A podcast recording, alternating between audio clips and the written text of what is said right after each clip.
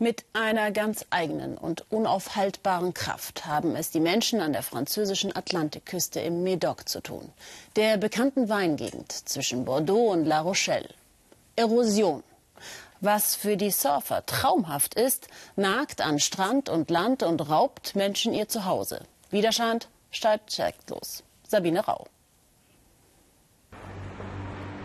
Auf Sand gebaut, Le Signal, die einst stolze Wohnanlage von Soulac-sur-Mer an der französischen Atlantikküste.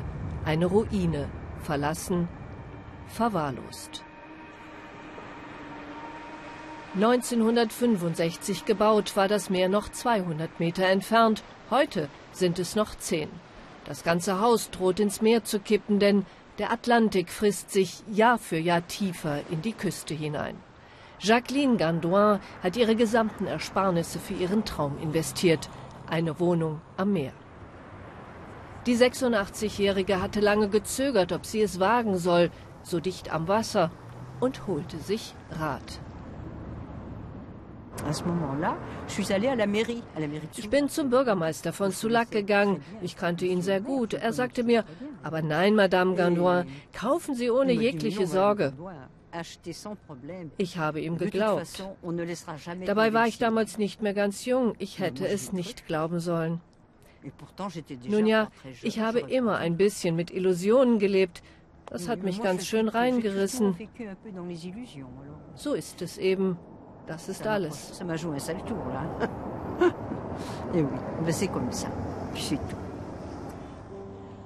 156.000 Euro hat sie verloren. Jetzt kämpft sie um eine Entschädigung.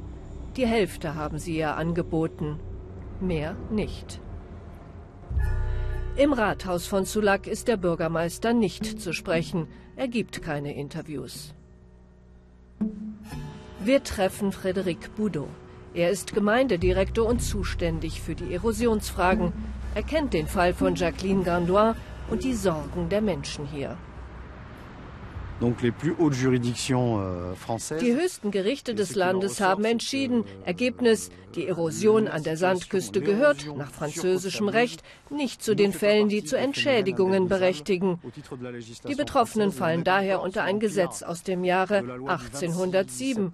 Dieses Gesetz sieht vor, dass es den Eigentümern obliegt, sich selbst gegen die Erosion der Küste zu schützen. Face à l'avancée de la mer. Voilà. Am Strand wird unterdessen Sand hin und her gefahren, 45.000 Kubikmeter, mit nur zwei Lkw und einem Bagger. Verloren gegangener Strand soll so wieder aufgebaut werden, scheinbar eine Sisyphus-Arbeit. Immerhin, 80 Meter Strand hat Sulak schon zurückgewonnen, fragt sich nur, wie lange. 70 Kilometer weiter südlich in Lacanau sind die Surfer sogar noch Ende Oktober im Wasser. Morgens um 10 öffnet Sophie Serval ihren Laden auf der Promenade. Seit 30 Jahren hat sie das Geschäft. Es liegt an der sogenannten roten Zone. Das heißt, wenn der Ozean näher kommt, geht hier alles unter. Sophie will sich damit nicht abfinden. Sie ist die Präsidentin des Einzelhandels und kämpft für den Schutz der Küste. Umsiedlungsprogramme, wie einige Politiker vorgeschlagen haben, das kommt für sie nicht in Frage. Man kann nicht einfach Menschen rausschmeißen, wenn sie nicht gehen wollen. Also das ist juristisch nicht möglich. Man müsste das Gesetz ändern. Dann ist es technisch unmöglich, diese Stadt hier einfach abzubauen. Vom Meer bis zur Straße dahinter, vom Süden bis in den Norden. Das sind 4000 Eigentümer, Geschäfte, Häuser, Wohnungen. Das alles abzubauen, unmöglich. Les rues, les... c'est impossible. In Lacanau hoffen sie auf ein kleines Wunder, einen gigantischen Schutzwall gegen die Gewalt des Meeres. Hunderte Millionen würde das verschlingen, doch woher soll das Geld kommen?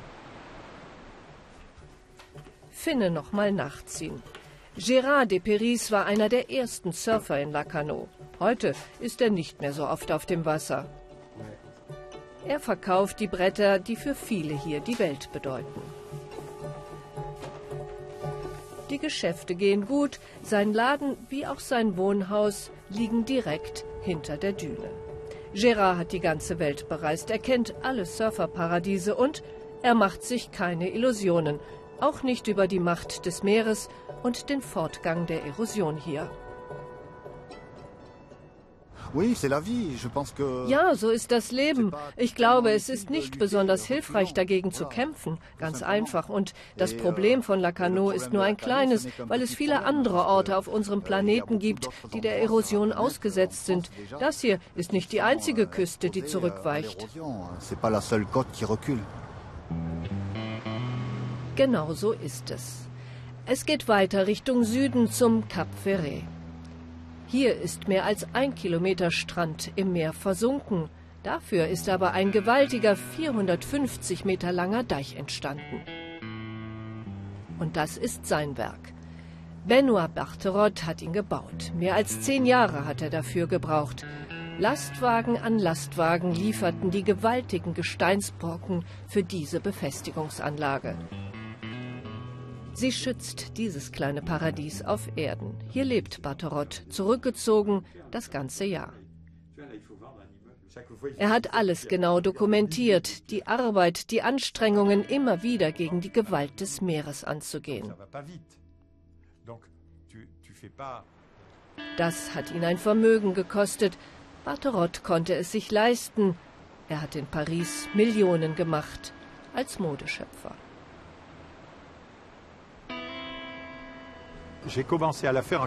Ich habe da drüben 1985 angefangen, den Deich zu bauen. Heute bestimmt er die ganze Landspitze des Cap Ferret.